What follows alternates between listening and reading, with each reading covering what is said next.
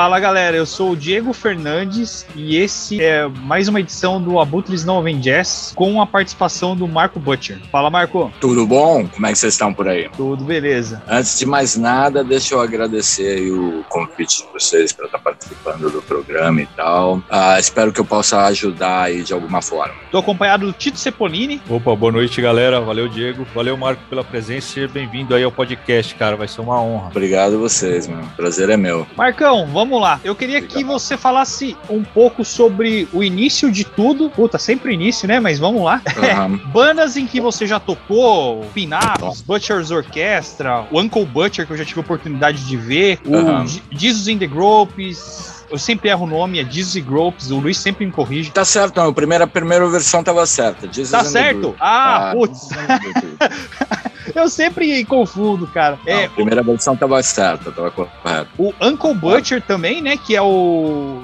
Que também foi um- uma, outra, uma outra etapa aí antes da carreira solo. Aham. O, o Jay Messengers e o Ah. Mark Butcher, que é o atual, né? Fala um pouco pra nós, por favor. Tá, deixa eu, deixa eu ver. Você quer que eu comece pelo começo, né? Isso, manda ver. Deixa eu ver. Bom, eu acho que assim, uma boa parcela de culpa da história toda cabe ao meu irmão mais velho, né? Por ser um. Ele nunca tocou em banda nem nada, mas ele sempre foi um, um, um cole- colecionador de disco daqueles assim, fervorosos, assim, sabe? Que comprava o que precisava e o que não precisava. E eu cresci nesse ambiente, né? Cresci ouvindo as bandas que ele ouvia. E ele sempre teve um, todo um bom gosto, essa guerra, assim. Então, assim, muito cedo, cara, cerca de uns oito, nove anos, assim, eu já estava sendo exposto a coisas tipo, sei lá, Velvet Underground, Rolling Stones, Led Zeppelin, começo de, de, de punk rock, isso é o quê? 18 anos, 76, 76, 77. Ou seja, tava começando a pintar coisa de, de punk, enfim, de new wave e tal. E tudo isso teve, eu acho que de uma certa forma acabou tendo um impacto muito grande na minha, na minha decisão de, alguns anos mais tarde, montar ali uma bateria muito improvisada, com peças de bateria fanfarra, tudo que eu pudesse achar, coisas de metal, qualquer coisa que fizesse um som percussivo que eu, que eu achasse que na época fazia sentido, que está fazendo parte do meu Frankenstein bateria, eu, eu adicionava na coisa. E ficou e foi assim por algum, por algum tempo até eu conseguir descolar uma bateria de verdade e tal. A coisa meio que começou assim, né? A gente morava morava numa casa razoavelmente grande que tinha uma garagem legal e tal, e eu acabei montando uma espécie de estúdiozinho, laboratório ali onde eu me juntava com, com os amigos da rua para fazer barulho, né? Porque ninguém sabia tocar nada, assim, sabe? Era mais pela diversão mesmo e por estar ali mexendo amplificadores, microfone, do que a ideia de propriamente ter uma banda de qualquer estilo que seja, saca? Eu acho que, não sei, cara, eu ali eu acho que eu fui tomado pela ideia de, de ter, de estar envolvido em música e tal, e, e- e nunca parei, assim. Com relação às bandas, nossa, cara, eu, já toquei em tanta banda, é, é difícil pra lembrar, assim. Mas ah, você citou algumas delas já, né? O Jesus, o Jam Messenger, o Orchestra. Eu tive uma banda chamada Red Me também. Eu tive uma banda ah, também tinha a participação do Luiz e dos caras do, dos ingleses do Black Mika, que na verdade não sei se era uma banda, era mais um projeto paralelo. Assim. A gente se juntava quando dava e gravava quando dava. A gente fez uma ou duas turnês, mas enfim, que se chamava Solid Soul Disciples. Mas isso teve vida razoavelmente curta, assim. Acho que sempre foi meio que a ideia, até pelo fato de a gente estar morando em São Paulo e o resto da banda tá morando na Inglaterra e tal, né? Então isso dificultava um pouquinho, assim, as coisas. Mas foi legal, a gente fez, a gente gravou, a gente fez duas sessões de gravações que acabaram virando um, um único disco que a gente lançou, há, sei, coisa de uns 10, 12 anos atrás. Não, não sei, cara. Eu, eu, eu confesso que eu e a tecnologia, a gente tem um problema. Eu nunca sei se as coisas estão funcionando direito. Eu sou meio um pouco complicado com relação à tecnologia. Elogios. Qual foi tua outra pergunta? Que agora eu já perdi aqui. Não, você respondeu. Só que eu vou, eu vou emendar uma segunda que eu acho que faz muito sentido na, ah, na sequência. O seu primeiro instrumento foi a batera. Então, tipo, ele ainda faz parte de tudo que você faz no, nos formatos de mono e de duo que você toca, Cara, né? eu, eu, é, o primeiro, o primeiro instrumento que eu aprendi a tocar, se é que eu algum dia aprendi de fato a tocar batera, eu toco batera agora, eu não sei se eu sou baterista uh, foi a batera. Depois de muitos anos, cara, tocando em batera, uma centena de bandas, foi que eu fui pensar na ideia, porque de tocar guitarra, enfim. Porque na verdade o que eu descobri no processo é que a minha relação com música não é nenhum instrumento em particular. A minha relação com música, o meu pega com música é fazer o som, é, é, é, é compor o som, é escrever o som, é, é criar a melodia e tal. E eu descobri que era muito mais fácil fazer isso com uma guitarra na mão do que com uma bateria, né? Então, assim, essa foi a razão principal. Da, não foi nenhuma transição. Eu adicionei instrumentos de corda ao meu repertório das coisas que eu sei tocar ali um pouco, mais ou menos. Uh, mas sim, mas o primeiro instrumento que eu, que eu comecei a tocar foi, foi a bateria. Isso, exatamente. Após esse, esse complemento seu, é aonde a gente queria chegar. Eu, uhum. Qual é a importância da bateria no processo de composição das suas canções depois que você começou a tocar sozinho ou em duo? Tudo, porque independente de com quem eu esteja trabalhando, se sou eu que estou mandando o som e a pessoa, por exemplo, se eu crio a parte instrumental do som e aí, seja com o Luiz ou seja com quem que eu estiver colaborando, vai colocar outras partes, mais uma guitarra extra, ou um piano extra, ou um vocal, ou não sei o quê. Se eu que estou mandando o som, esse som geralmente ele começa pela bateria. Eu entro no estúdio, eu gravo a batida e aí eu monto a música em volta da batida. Então, assim, para mim, o, o beat da música sempre vem primeiro. Não importa se eu vou gravar 500 guitarras em cima disso depois. Sempre começa pela bateria. Massa. Então, eu diria que eu diria que nesse caso a bateria é muito importante. Assim, no meu processo de criação. Massa. Vai lá, Tito. Opa, eu, eu só selecionei as braba nossa aqui para mandar pro, pro Marco, né? Por causa do tempo. É, cara, tua carreira é brilhante, assim, N bandas, assim, né? Não dá pra gente, como se diz, classificar, né? Em termos de importância, mas pra nós aqui, da, da cena do interior, né, tanto pro Diego, pra mim, a galera de Bragança, do Leptos, o The Butchers Orchestra foi a banda que meio que permeou, assim, o nosso imaginário, saca? No, no, início dos 2000 ali. Fico então, feliz em saber. É, o nome é genial, era genial. Puta, nome lindo, né, cara? E uma curiosidade, a galera correndo atrás para ouvir o som. Então não, não, tem como não deixar de fazer essa pergunta, né? Eu, ah. eu sei que é meio difícil, mas espero que você não me leve a mal. Não, um, um, disco do The Butchers Orchestra para eternizar num quadro do Independente Nacional. Qual seria de todos que vocês lançaram? Na minha opinião, você diz? Isso. Nossa, pergunta Se difícil. fosse para eternizar num quadro, assim, ah, assim, esse é o disco. Eu acho que eles são assim, não sei se você teve a oportunidade de ouvir todos eles ou alguns deles, mas enfim. Uh, Ouvi alguns, todos então, não. Eles são, eles são bem diferentes entre si, né? Então, assim, eu gosto, eu gosto de todos por motivos diferentes, mas se eu tivesse que escolher um, eu acho que seria o Golden Hits, porque Golden ele Hits. é, porque ele traduz, ele traduz aquela energia inicial que a gente que a gente teve quanto banda, aquela a, aquela urgência, aquela aquela raiva que a gente tinha ali naquele momento quando a gente fez aquele disco. E eu acho que ele traduz isso. A gente teve sorte de conseguir ter isso captado no disco de uma forma muito perto do que eram os shows ao vivo. E isso para mim é fantástico. Então, assim, eu acho que eu, eu, eu, eu ficaria com Golden Hits. Foi, foi, gravado ao vivo, né? Cara, ele foi gravado em estúdio, Sim. mas ele foi gravado ao vivo que eu falo todo, todo, todo mundo, mundo junto. ao né? mesmo tempo tocando na sala Pô, e aí legal. eu fiz os vocais depois. Pô, que massa. É, então, assim, os vocais eles foram gravados overdub, né? Mas a banda em si são os três tocando ao vivo na sala ao mesmo tempo. E aí teve alguma coisinha aqui ou ali, mas não é um disco muito cheio de overdubs, não. Principalmente de parte de guitarra. Eu acho que de parte de guitarra teve muito pouco, se é que teve algum.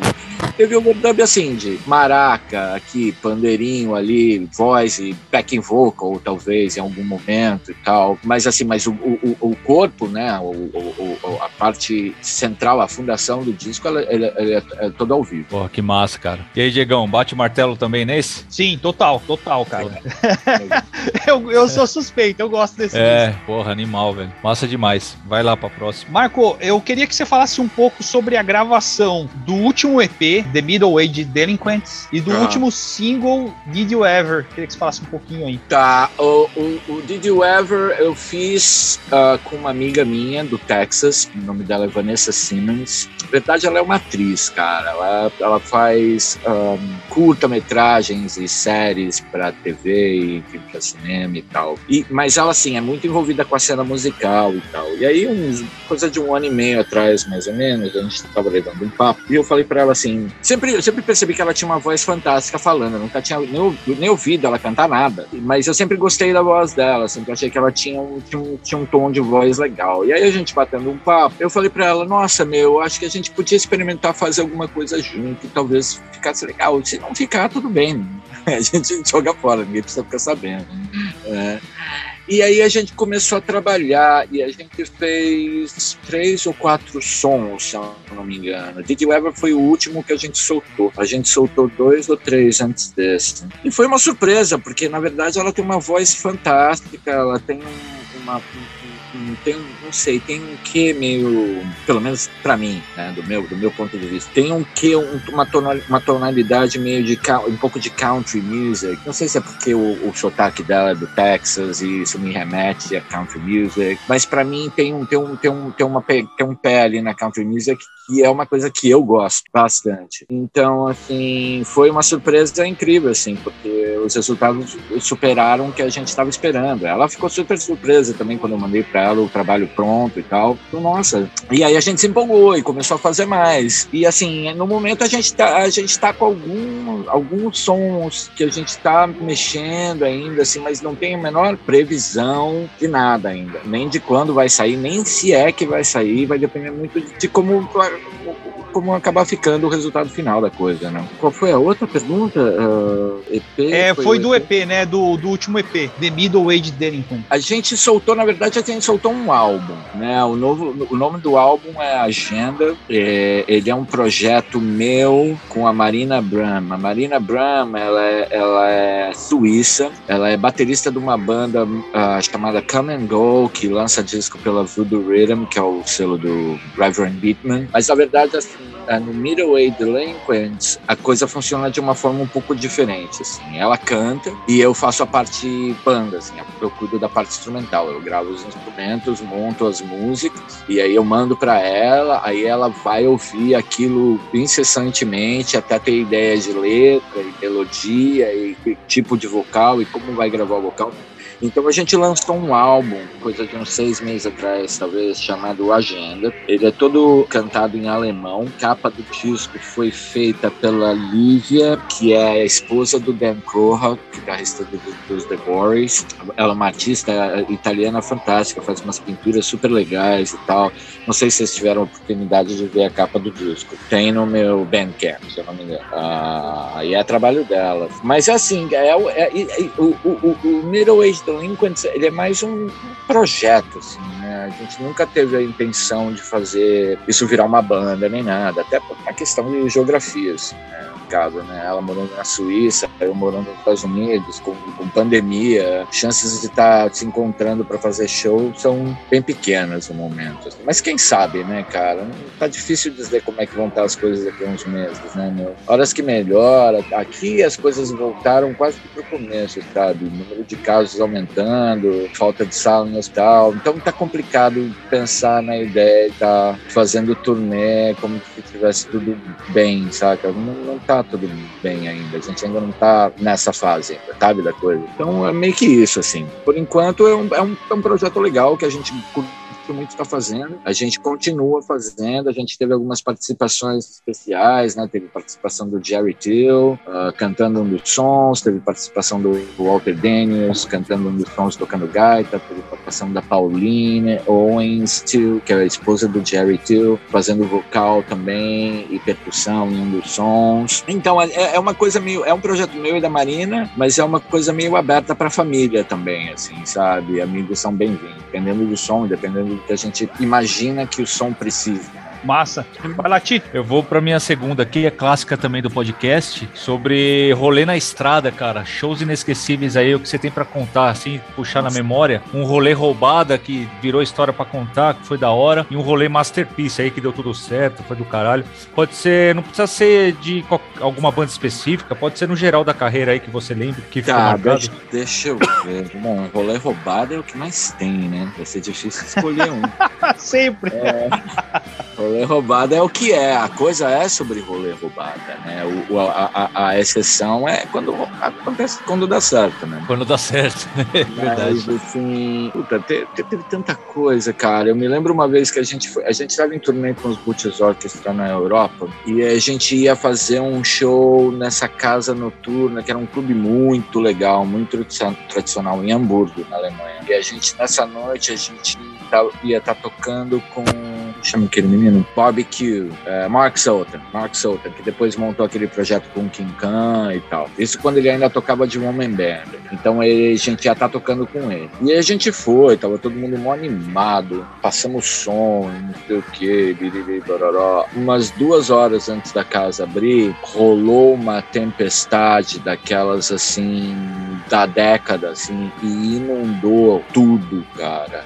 Nossa! Tudo, tudo. Foda. tudo, ruas, entrou água para dentro do clube, meu, inundou, assim, cara. E, obviamente, tiveram que cancelar tudo, porque não tinha a menor condição de. O povo, ninguém ia sair na rua com aquela tempestade, né? E, e o clube também tava, tinha sido avariado ali. Nada super grave nem nada, mas tinha sido meio que avariado, assim. Então, assim, e aí foi complicadíssimo, porque a pessoa que a gente ia estar ficando na casa dela não conseguiu chegar ao clube também. Então, ou seja, a gente estava num clube fechado, com água entrando e não tinha para onde ir. Nossa. Porque a gente não sabia onde a pessoa morava, nem nada. E aí a gente teve que passar a noite, enfim, dormir no clube ali, com os pés para cima, para não, né, com, por causa de, enfim, muito rato, muita sujeira. Aí o legal foi que o cara do, do, do clube, uma certa hora, ele falou: tá, puta, tá, tá tudo cagado mesmo. Né? e, aí ele, e aí ele abriu o bar e falou: meu, ó, vocês bebem o quanto vocês aguentarem. Pra, barra de vocês. Acabamos tomando um porre, então assim, foi roubada, foi, mas foi uma roubada meio que divertida, porque a gente deu, do mesmo jeito que foi frustrante, a gente deu risada pra caralho também. Porque Porra. ficou todo muito, muito bêbado de uísque, aí já viu, né? Começa a contar a história, não para mais. Quando a gente viu, tava sol já. já. Nossa, que da hora. Agora, rolê perfeito, cara. Um rolê perfeito, deixa eu ver. Cara, teve um bem legal, não sei se é perfeito, mas teve um bem legal. Teve um rolê que eu fiz com o Luiz, inclusive, quando a gente estava tocando como banda de apoio do Hugo Race, que foi guitarrista do, do Nick Cave and the Bad Seeds e tal. A, gente, fez uma, a gente fez uma turnê com ele. Que foda. Sob a, sob a alcunha de Hugo Race and the Moses Complex. Então, na, na, durante essa temporada, a gente não era mais os Jesus and the Roots, a gente era os Moses Moses Complex. E a gente foi para Argentina, a gente fez um show em Buenos Aires e foi assim o mais perto que eu acho que eu vou chegar na minha, inteira, na minha vida inteira de me sentir como, como um. Porque foi muita mimação, muita paparicação, assim, de uma forma legal, assim, mas de uma forma Sim. que para mim, do, vindo da onde eu venho, com o meu background, muito surreal. Acontecido antes e nunca aconteceu depois, obviamente. Foi uma noite, aquele único acontecimento e tal. Sabe aquela coisa de receber bem, receber antes de tocar, beber. Caraca, camarim. Camarim, entrevistas, povo querendo tirar. Foi, foi estranho. Foi, foi, foi quase tipo um filme do, do, do Spinal Tap, assim. Foi, foi bizarro foi bizarro. Mas foi, foi uma noite legal, um clube muito tradicional, lá, que infelizmente a minha memória me impede de, de, citar o nome do clube porque eu não lembro. Pode crer. Eu, eu, lembro que assim, é um clube que enfim, faz parte da cena underground ali desde sempre. Pô, um, casarão, um casarão antigo no centro de Buenos Aires, muito legal.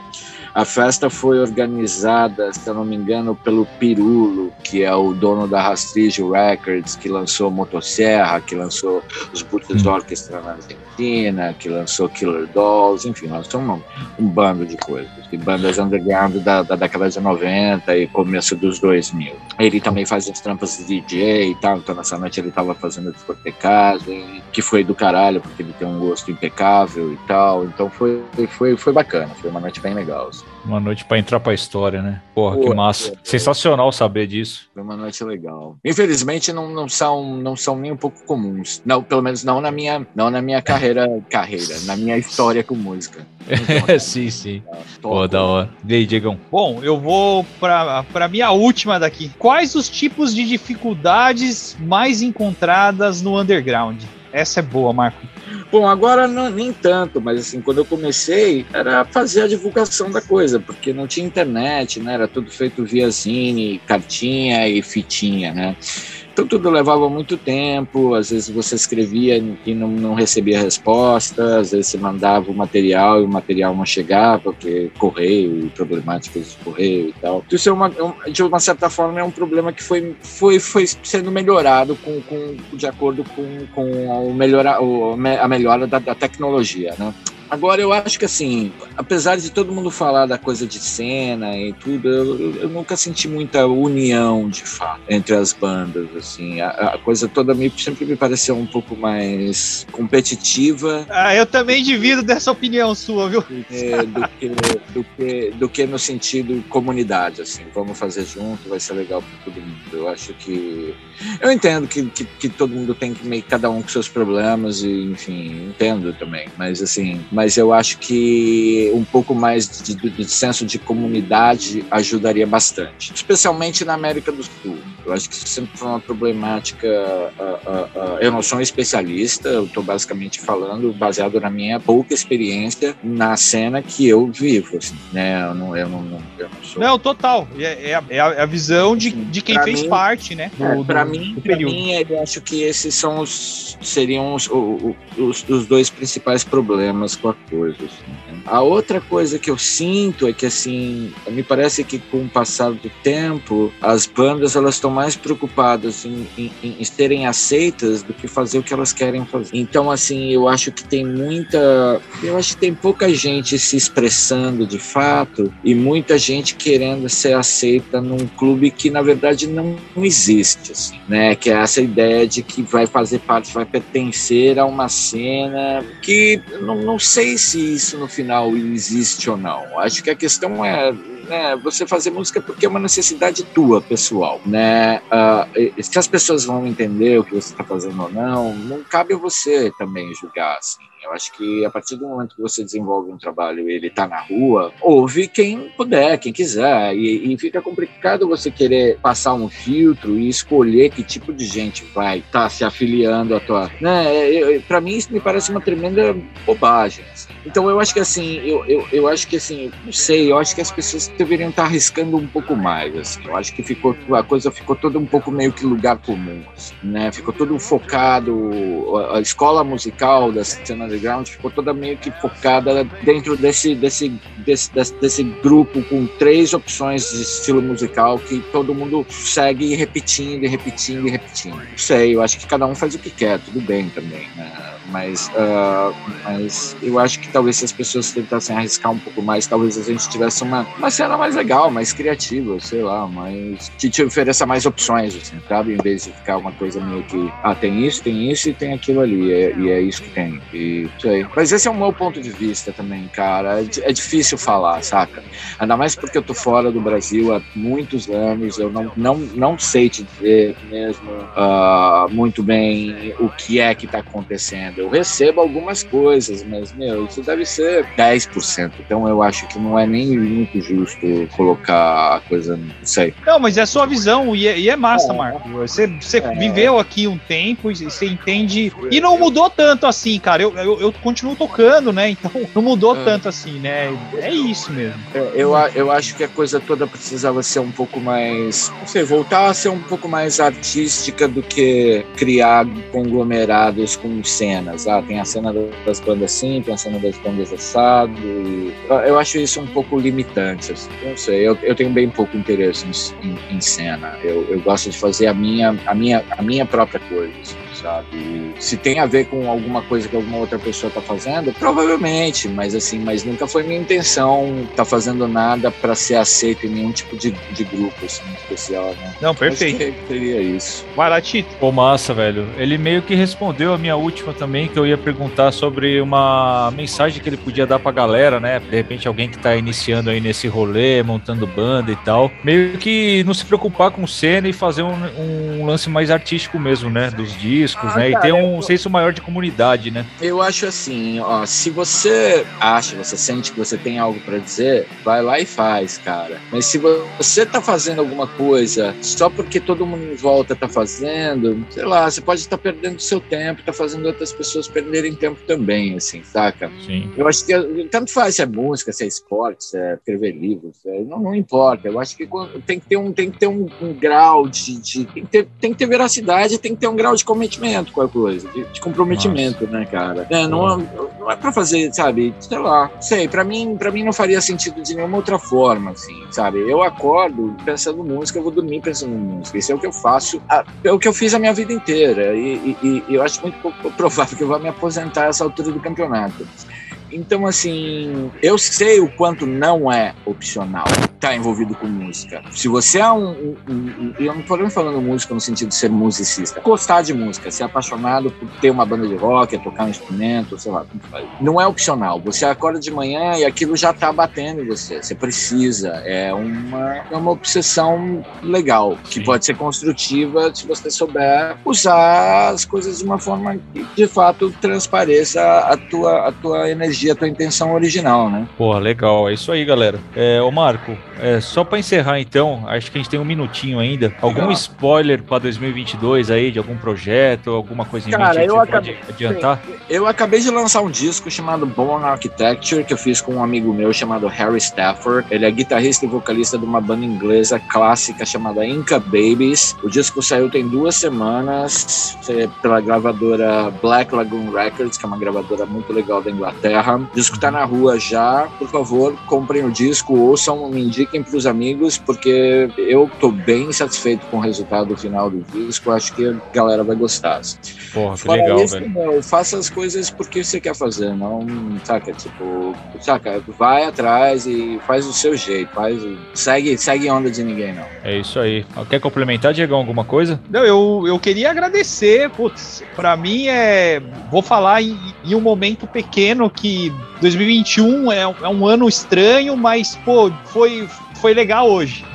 Saca? Legal. Foi legal. Eu, eu, eu acompanho Foi o trabalho do Marco do faz caralho. muito tempo, cara, e para mim é uma realização pessoal, posso dizer assim. Obrigado. Pra nós, pra nós, pra mim também, cara. Pra muito, mim é. Muito foda falar, trocar ideia, né? Eu consegui ver ele tocando em, em 2004, cara, no Sinfonia de Cães. Ah, do. Do, do, do primeiro. Roger. Isso, Projeto primeiro. Do Roger, é, é, muito legal. Eu me lembro de ter tocado um ou dois desses eventos. Foi bem legal. Eu gosto bastante do Roger. Cara, eu queria agradecer muito o convite de vocês aí. Valeu um bocado por, enfim, me aturarem aí por 30, 40 minutos falando de rock. e, mas é isso, né? Assim, um, bom, sei lá, espero falar com vocês em outras oportunidades por aí. Pô, com certeza, mano. Com certeza. Tá certo? Tá certo, então. Obrigado. Tá certíssimo. Valeu, Marco. Obrigado a vocês, mano. Falou, tchau. Okay.